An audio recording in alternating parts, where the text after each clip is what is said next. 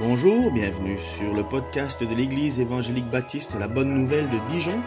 Nous sommes situés aux 5 rues du lycée à Dijon. Vous pouvez trouver des informations sur notre Église sur le site internet www.la-bonne-nouvelle.org. Passez une excellente journée ou soirée. Donc bonjour à tous. Que le Seigneur vous bénisse.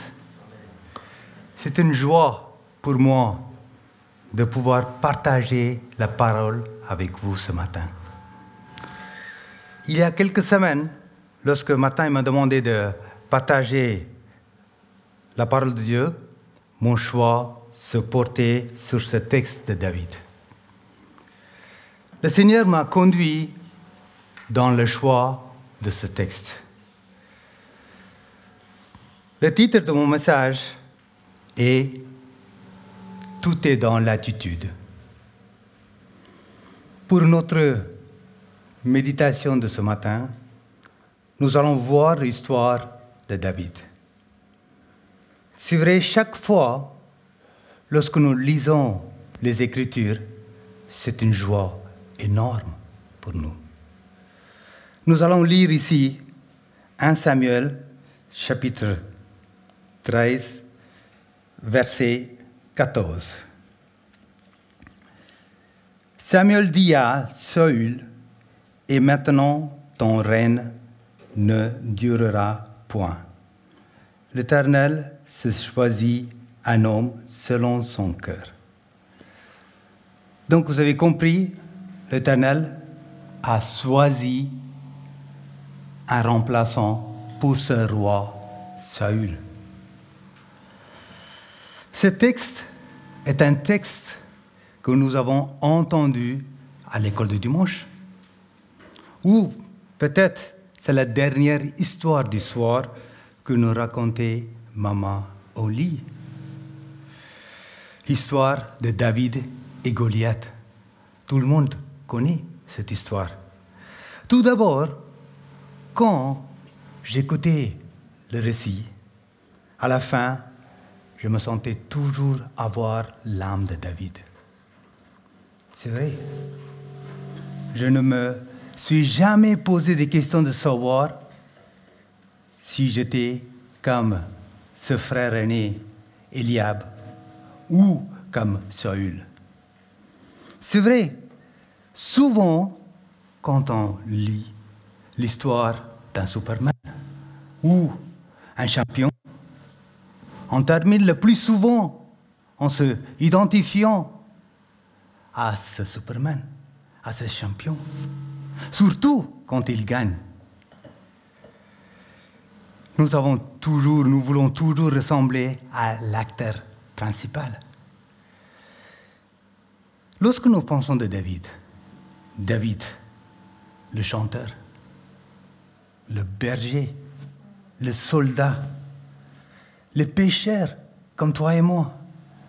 Ici, dans ces deux chapitres, 1 Samuel 16 et 17, ici, ces deux chapitres parlent clairement comment David avait une attitude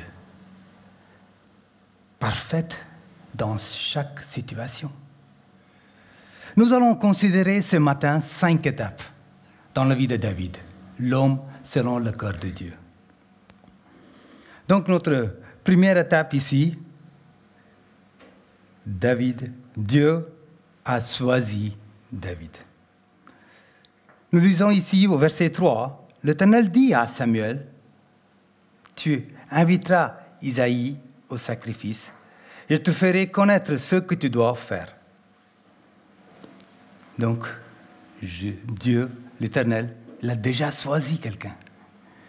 Si une élection avait eu lieu en Israël pour choisir un remplaçant pour ce roi Saül, il était fort probable que le peuple n'aurait pas choisi David. Mais pourtant, c'était le choix de Dieu. Quelle était la profession de David? David n'était pas si important. dans la famille que son père ne l'a même pas invité pour la fête. Parce que son père a organisé une fête parce que Samuel, il est venu pour choisir un roi. Mais David, il n'était pas là, il était dans le champ. David, il était soucieux pour le mouton de son père. Surtout la qualité qui réjouit le cœur de Dieu. Il avait un cœur de berger. David dit à Saül, ton serviteur faisait paître le brebis de son père. Et quand un lion ou un ours venait en enlever une du troupeau, je courais après lui et je le frappais et j'arrachais la brebis de sa gueule. Vous voyez, David a manifesté sa fidélité dans le service que lui a été demandé. Il était même prêt à donner sa vie. Vous savez, tout cela se déroulait où? En secret. Non pas devant un public. Pour protéger ses brebis, il était obligé de tuer un ours. Il était obligé de tuer un lion. Mais à ce moment-là, il n'y avait personne pour applaudir, pour dire Waouh, quel champion, quel courage. Je peux vous dire que c'est souvent dans le lieu secret que Dieu voit notre vraie image. On peut faire semblant ou se montrer devant les autres pour les impressionner, mais on ne peut jamais impressionner Dieu. C'est ce qu'il a fait Eliab. Le frère d'aîné de David, il a fait, il a essayé d'impressionner Samuel. Donc, qu'est-ce qu'il dit? Dieu, éternel dit à Samuel, ne prends, ne prends point garde à son apparence et à la hauteur de sa taille, car je l'ai rejeté. L'Éternel ne considère pas ce que l'homme considère. L'homme regarde à ceux qui frappent les yeux, mais l'Éternel regarde au cœur. Dieu a dit, je ne regarde pas l'apparence, mais je regarde au cœur. Vous savez, dans notre société, tout est fait pour que l'homme, la femme, l'ado et l'enfant soient le plus beau, soient le plus fort, soient le plus grand, soient le meilleur. N'est-ce pas? Nous sommes dans une course vers le montre. Nous sommes dans une course vers la perfection. Nous sommes dans une course vers le succès. On est dans une société où l'apparence compte beaucoup. La façon comment on s'habille, la façon comment on se coiffe. On fait tout pour ne pas être mis à l'écart par les autres. On fait tout pour les autres et parfois on est encore malheureux. On est seul. On court dans la vie, on n'est jamais satisfait. Parfois, il y a des tensions. Mais Dieu a dit, je ne regarde pas l'apparence, je regarde au cœur. Samuel, le prophète, il a fait quoi? Il a regardé leur visage, il a regardé leur beauté, il travaillait par la foi au lieu de travailler par... La vue au lieu de travailler par la foi. Mais le Seigneur a examiné leur cœur. Dieu seul peut fouiller et sonder le cœur de l'homme et connaître quelle est leur vraie motivation. Dieu voyait la fidélité de son serviteur David. Dieu, il a dit, celui-là, je peux lui confier non seulement les moutons, mais aussi les hommes. Super. Dieu savait. Il a dit, le bon berger donne sa vie pour ses brebis. Les mercenaires ne, ne sont pas des bons bergers. Lorsqu'ils voient venir les loups, ils abandonnent le brebis, ils prennent la fuite. Chers amis, Avons-nous un cœur de berger ou de mercenaire? Les mercenaires sont payés pour leur travail. Une fois que leur travail est fini et terminé, ils partent. S'il y a un danger, ils partent aussi. Combien de croyants aujourd'hui n'ont pas ce cœur de berger, berger? Dieu dit à Samuel, dans 1 Samuel 16, 1, je t'enverrai, c'est Isaïe, car j'ai vu parmi ses fils celui que je désire pour roi. Ce n'est pas une élection démocratique. Dieu dit, moi, j'ai choisi. Mais sur quels critères il a choisi? L'âme selon mon cœur qui accomplira toute ma volonté. Dieu cherche les hommes et les femmes selon son cœur qui accompliront non pas une partie, mais toute sa volonté. Saül, ce roi, il a accompli juste une partie de sa volonté en laissant croire que ce qu'il faisait était bien. Donc Dieu a choisi David. Notre deuxième étape ici, Dieu a, préparé David. Pourquoi? Comment il a préparé David?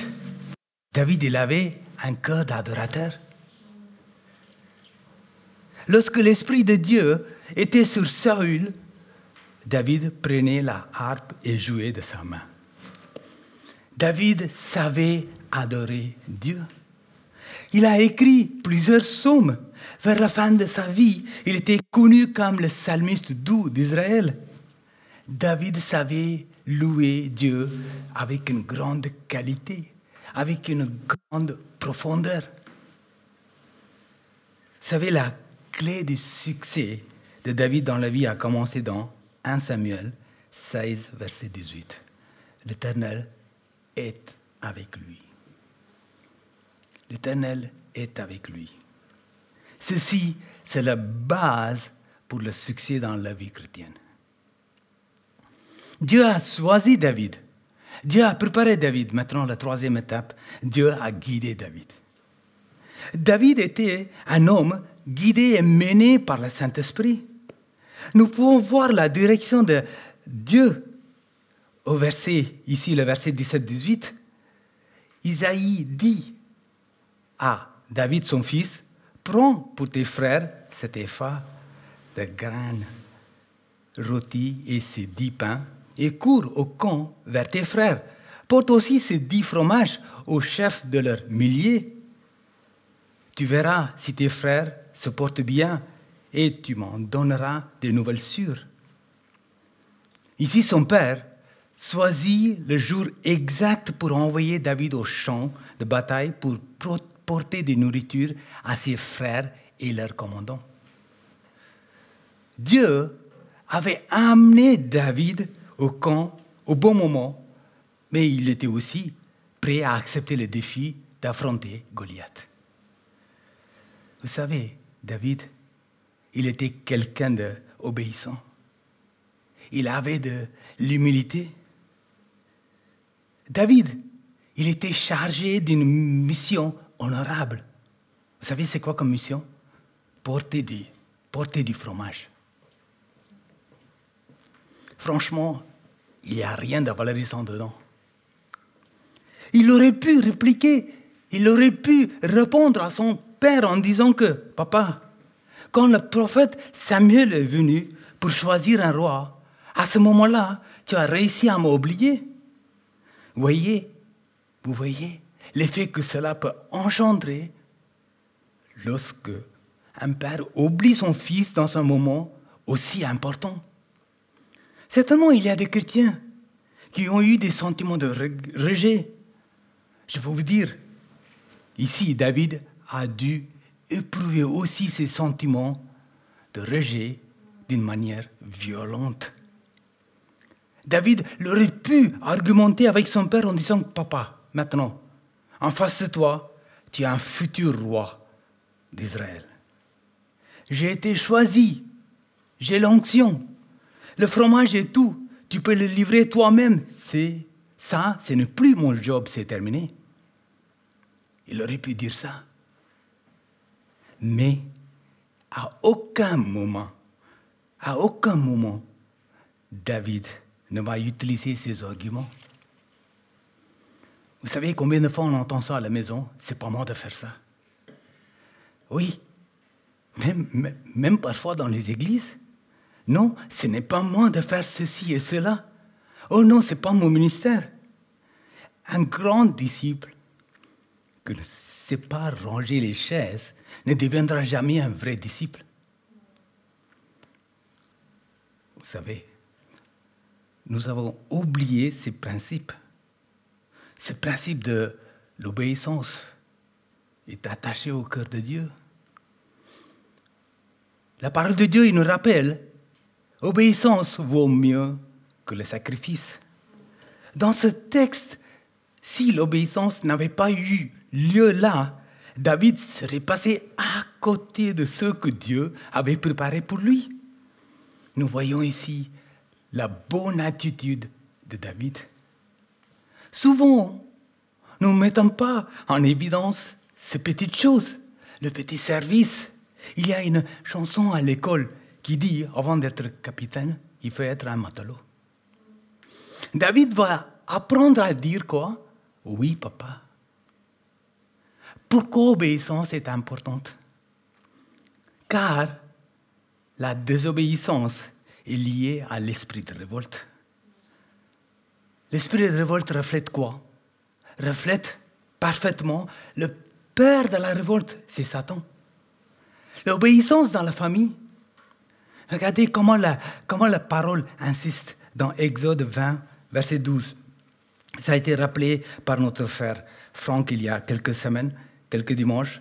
Honore ton père et ta mère, afin que tes jours se prolongent dans le pays, que tu sois heureux sur cette terre. Il en va de même pour votre santé. Même si nous sommes dans une société qui change, où l'on dit, il faut laisser l'enfant libre, l'arbitre, et qu'il ne faut surtout pas les corriger, il y a pourtant les principes spirituels à suivre. Honore ton père. Oui, mon père n'a pas raison, il a fait ceci, cela. David pouvait le dire. David pouvait même contrarier son père. Mais le principe de la Bible dit, honore ton père et ta mère. Chers amis, jeunes gens, obéissance à vos parents, ce qui vous aidera à ouvrir l'avenir dans le royaume de Dieu. Si tu ne sais pas obéir à ton père et à ta mère, qu'est-ce qui nous fait croire que tu es capable d'obéir à Dieu? Si tu ne sais pas obéir à ce que tu vois, comment pourrais-tu obéir à celui que tu ne vois pas? Aujourd'hui, on voit tant de gens qui essayent d'adapter Dieu à leur péché. On fait ce qu'on veut, mais aussi on va venir vivre dans la, bénédiction de Dieu. Ceci, ce n'est pas possible. Apprendre à être intègre. Apprendre à obéir même si ce n'est pas facile. Ici, Dieu a choisi David. Dieu a préparé David. Dieu a guidé David. Maintenant, notre quatrième étape, Dieu a encouragé David. Chaque fois où avancer dans la foi pour vaincre l'ennemi, il y aura toujours quelqu'un autour de vous pour vous décourager. Surtout, souvent, ça commence où? Dans votre propre maison. Ici, le frère aîné de David, il y a se fâché, il a ridiculisé, il a même commencé à décourager David par les paroles blessantes. Mais David, il savait très bien que Dieu pouvait l'aider à battre ces géants. Donc David a cru en Dieu et Dieu a récompensé sa foi. Pour avancer dans la foi, les enfants de Dieu ont obligé de tenir tête à deux types de personnes. Ceux qui vous intimident par les émotions, comme Eliab. C'est souvent les proches. Eliab va dire à David, je connais qui tu es. C'est blessant pour David. Quand les critiques viennent d'un non-croyant, nous sommes parfois moins atteints que cela vient d'un croyant ou d'un proche. Il ne faut pas se laisser décourager. Regardez Job. Vous avez vu sa femme? Quel encouragement Maudit Dieu et meurt. Job, il n'était pas découragé. Deuxième type de personnes qui vous intimident par leur puissance, par leur pouvoir. Ici, nous voyons David a regardé Saül. Saül lui a dit, tu es trop, trop jeune, tu n'arriveras pas. Combien de fois nous avons été impressionnés par le titre Monsieur tel, Madame tel. David arrive, Goliath, il dit quoi? Au verset 42-43, nous lisons. Le Philistin regarda, et lorsqu'il a su David, il le méprisa. Nous voyons qu'en lui, qu'un enfant blond et d'une belle figure. Philistin dit à David suis-je un chien? Pour que tu viennes à moi avec des bâtons. Voyez? Il y a des gens qui vous méprisent, les gens qui vous prennent d'eau. Goliath a pris d'eau, David qui était un petit berger par sa puissance. Mais quelle que soit votre position, quelle que soit votre autorité, quelle que soit votre formation, nous ne devons pas regarder toutes ces choses-là qui peut nous dérouter. Nous devrions plutôt nous appuyer sur la puissance de Dieu. Vous savez très bien, Jésus-Christ, il était quoi? Il était un fils d'un charpentier, un frappeur de clous. Il a plu au Seigneur d'utiliser le pêcheur de poissons. Il pleura au Seigneur de prendre un menuisier, un charpentier, même un médecin, un physicien, qui il veut, Dieu ne regarde pas de quoi est formé notre cerveau, non. Mais regarde quoi? Regarde l'état de notre cœur. C'est l'état de notre cœur qui l'intéresse. Ce, qui vous intimide par leurs émotions, par leur puissance, par leur pouvoir, il ne faut pas se laisser décourager. Voyez ici la réponse de David. Aujourd'hui, l'Éternel te livrera entre mes mains. Je t'abattrai et je te couperai la tête. Aujourd'hui, je donnerai les cadavres du camp des Philistins aux oiseaux du ciel et aux animaux de la terre. Et toute la terre saura qu'Israël a un Dieu. Voyez ici la réponse de David. J'ai l'impression que David est venu avec un programme de steak caché. Avec le corps de Goliath nous voyons que David vient avec assurance. Est-ce que vous savez que Dieu donne de l'audace à ses enfants? Celui qui est en toi est plus grand que celui qui est dans le monde. Notre dernière étape. Dieu a rendu David puissant. Comment? David a expliqué à Saül comment il a vaincu l'ours et le lion. Chers amis, l'ours et le lion qui étaient en face de lui, ce n'était pas le rousson. Hein. Ou le petit ours du coin qui a perdu sa maman. Pas du tout. David a mis sa vie en danger. Il était prêt à donner sa vie. David, il était un homme déterminé. Et aussi, David, il était irrité parce qu'il ne supportait pas l'attitude arrogante de Goliath face à Dieu. Le combat de David n'était pas de chercher sa gloire, mais chercher la gloire la gloire de l'Éternel. Car Goliath avait insulté Dieu. Je ne suis pas en train de dire ici qu'il faut haïr ceux qui se moquent de Dieu. Non. Bien sûr, Jésus est venu avec un message d'amour. Il nous faut haïr le principe du péché. Haïr, c'est-à-dire quoi? Se réagir. Combien de fois, nous les chrétiens, les enfants de Dieu, devant notre télé, nous rions sans se rendre compte avec le comique qui fait son sketch en se moquant de Dieu. On a le sentiment que rien n'est grave. Chers amis, il y a des principes. Ce péché doit nous faire réagir. Lorsque Paul arrive à Athènes, il voit de nombreuses idoles. Il fait quoi? La Bible nous dit il était irrité de son esprit au-dedans de lui. Résultat, il a prêché l'évangile. Comment réagissons-nous face au péché? Il ne s'agit pas de devenir légaliste, mais il faut être capable de réagir, de prendre des positions. Nous sommes le seul de la terre. Commençons à vivre dans l'intégrité. Commençons à vivre dans la droiture. Regardez ce verset, ce n'est pas, ce n'est pas anodin. 1 Samuel 17, verset 45, David dit aux Philistins, Tu marches contre moi avec l'épée, la lance et la javelot. Et moi, je marche contre toi au nom de l'Éternel. Là, David ne répond pas en disant que je viens en mon nom. Il savait très bien, le combat est d'abord spirituel. Il faut lutter contre celui qui se tient derrière Goliath.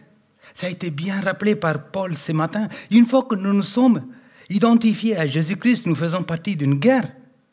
Jésus-Christ est venu, est venu avec un message de paix.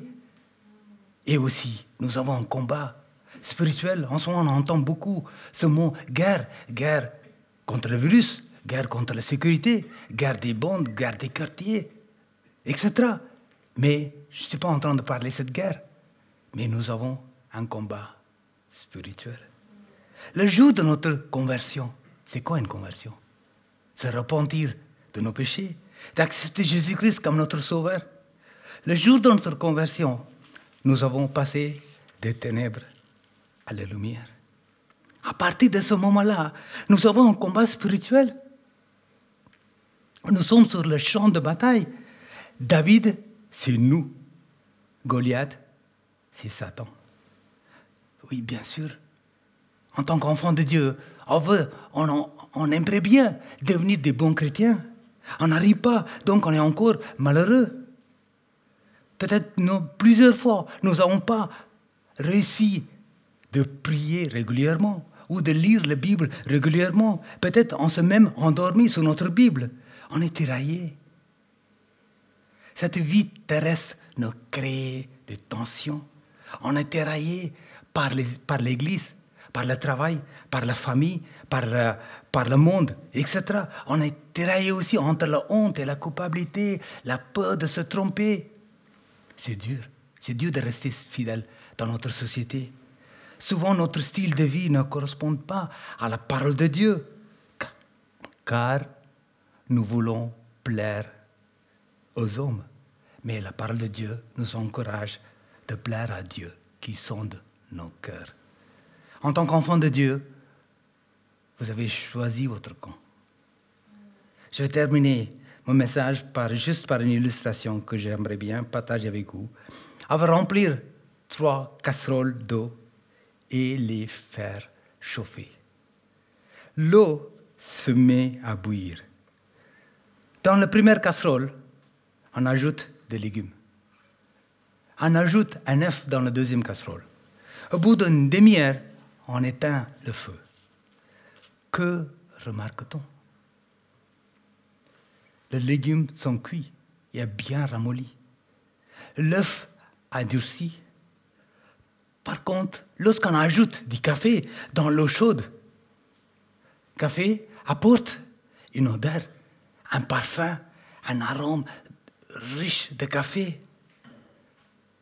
Nous pouvons comparer cette eau bouillante aux différentes situations et aux épreuves de notre vie.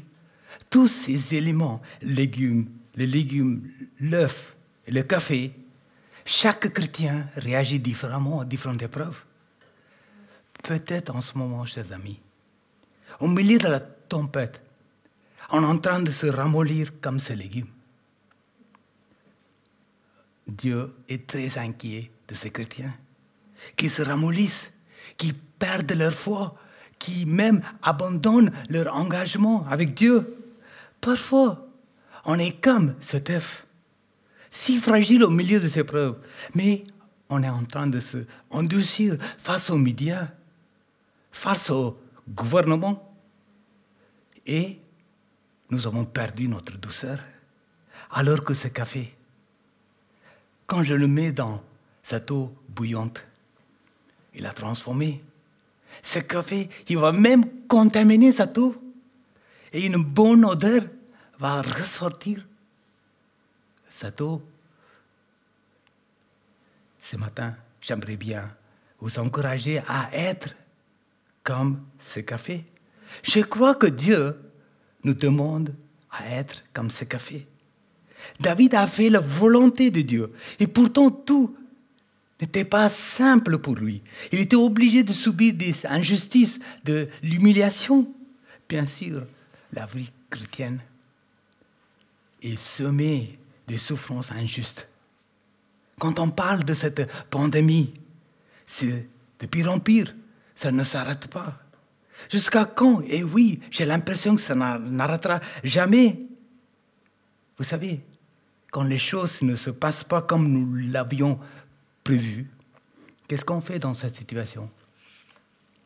Qu'est-ce qu'il a fait David? David, quand il est passé par un moment très compliqué, très difficile, nous voyons qu'il avait une différente attitude. Il avait une bonne attitude envers sa famille, ses frères, envers ce roi Saül. Chers amis, si je ne peux pas changer la situation, je suis obligé de changer mon attitude. Comme David. Face aux problèmes familiaux, la Covid, la perte du travail, la tentation et aussi la difficulté, la maladie, la solitude, je ne peux rien changer de tout ça. Mais Seigneur, aide-moi à changer mon attitude. Pourquoi? Parce que nos attitudes limitent au libre la puissance de Dieu. Dans ce passage, victoire de David, c'était aussi la victoire du Seigneur. Et aussi, elle était devenue la victoire d'Israël. David a ouvert la voie pour que les autres partagent cette victoire. Juste comme ce café, il a sorti une bonne odeur, un parfum. Mais ce n'était pas la victoire de Saül. Pourquoi? Parce qu'il était comme ces légumes et comme cet œuf. Il n'avait pas une bonne attitude. Goliath aussi, il avait une attitude arrogante. Chers amis, Dieu est accessible de toute notre situation. Nous pouvons réfléchir sur ces cinq étapes. Dieu a choisi David. Dieu a préparé David. Il a guidé David. Il a encouragé, il a permis, il a rendu David puissant, car il a adopté une bonne attitude. Il a manifesté la puissance de Dieu en adoptant une bonne attitude. Tout est dans l'attitude. Que Dieu nous aide de vaincre le vrai Goliath. Prions.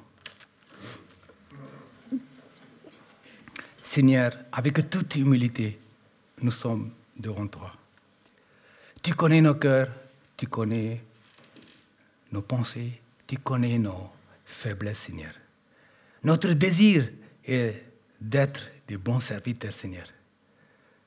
Nous te demandons de nous aider à avoir une attitude d'un serviteur comme David.